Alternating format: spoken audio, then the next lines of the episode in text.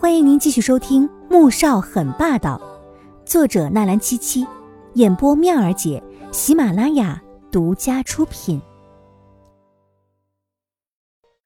第四百五十二集。接下来的几天里，他经常约着穆恩恩一起出去玩耍。哥哥问他和什么人在一起玩，他突然就想到前段时间赵助理对他说的那些话，他心里一阵难受，口不择言的说。当然是和帅哥一起啊！我新结识了一个朋友。说着，还弄了一张小鲜肉的照片给了黄天觉过眼。结果便是他被黄天觉扛着上楼，屁屁上挨了几巴掌，又被上下其手了一顿。黄天雪怒极了，和他大吵一架，背着包，拿了一些现金，就说要离家出走。黄天觉只当他是小孩子闹一闹而已，到晚上就会回来的。结果没想到，他这一跑就是几天不见人影，终于是把他给急上了。原本白天就要去找人的，可是又接到母亲的电话，说要来春城，只好接了母亲再出去。可等接到母亲打妹妹的电话，又没有人接通，直到接到穆恩恩的电话，才将母亲扔在了别墅，开着车出去了。穆萧寒并不知道发生了这件事情，但听到黄天觉这话。便知道黄天雪肯定是遇到麻烦了，而黄天觉的地头是在国都春城这边，只能借用他的手去办事情。当黄天武问起来时，他并没有多说什么，只是转身快步走了出去。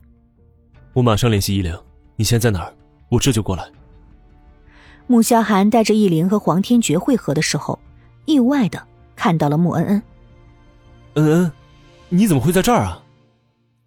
黄天觉猛地瞪向了他，那神情好像要活剥他都不能解恨一般。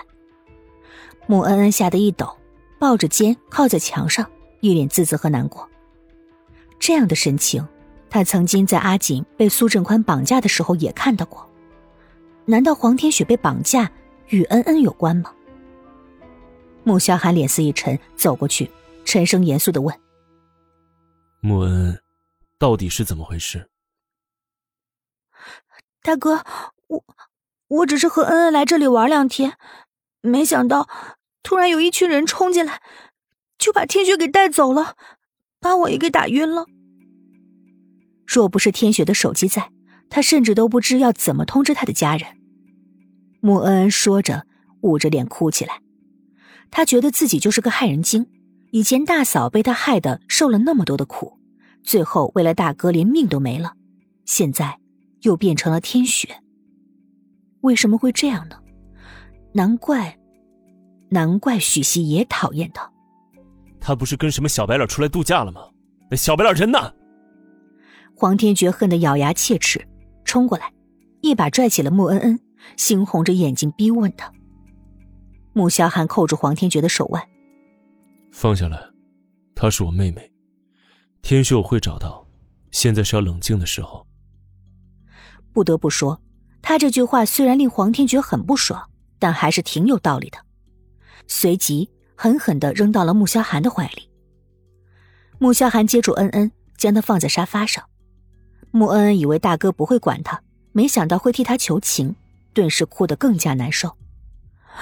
哥，都是我不好，我是个害人精，我害了大嫂，我现在又害了天雪。够了。不要哭了。穆萧寒拿了纸，沉声呵斥。穆恩恩被吓了一跳，立刻停止了哭声，只敢捂着嘴小声的哭。还有个男人和你们一起来的？没有，就我和天雪。怎么可能呢？他说是和一个小白脸出来度假的。黄天觉现在又气又急的，像是被放在火上烤的蚂蚁。真的，就我和天雪。穆恩恩眨了眨眼睛，一边打着嗝。黄天觉根本不信，因为他连小白脸的照片都看到了。想到这儿，他立即拿出黄天雪的手机，打开相册，很快就翻到了一张照片，递给了穆恩恩。就就是这个人。穆恩恩看到之后，一脸的震惊，像看神经病一样的看着黄天觉。这个是小绵羊，人家是明星吗，刚出来的小鲜肉。黄天觉没气死，所以他是被那个小丫头给玩了吗？拿一个刚出道的小明星骗他，真是欠收拾。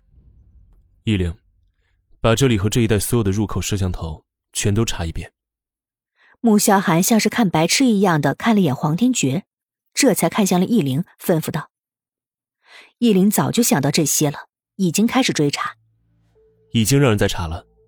不出两分钟，有消息传了过来，在出事之前，有两辆深蓝色的面包车在这个度假村外面徘徊了几圈。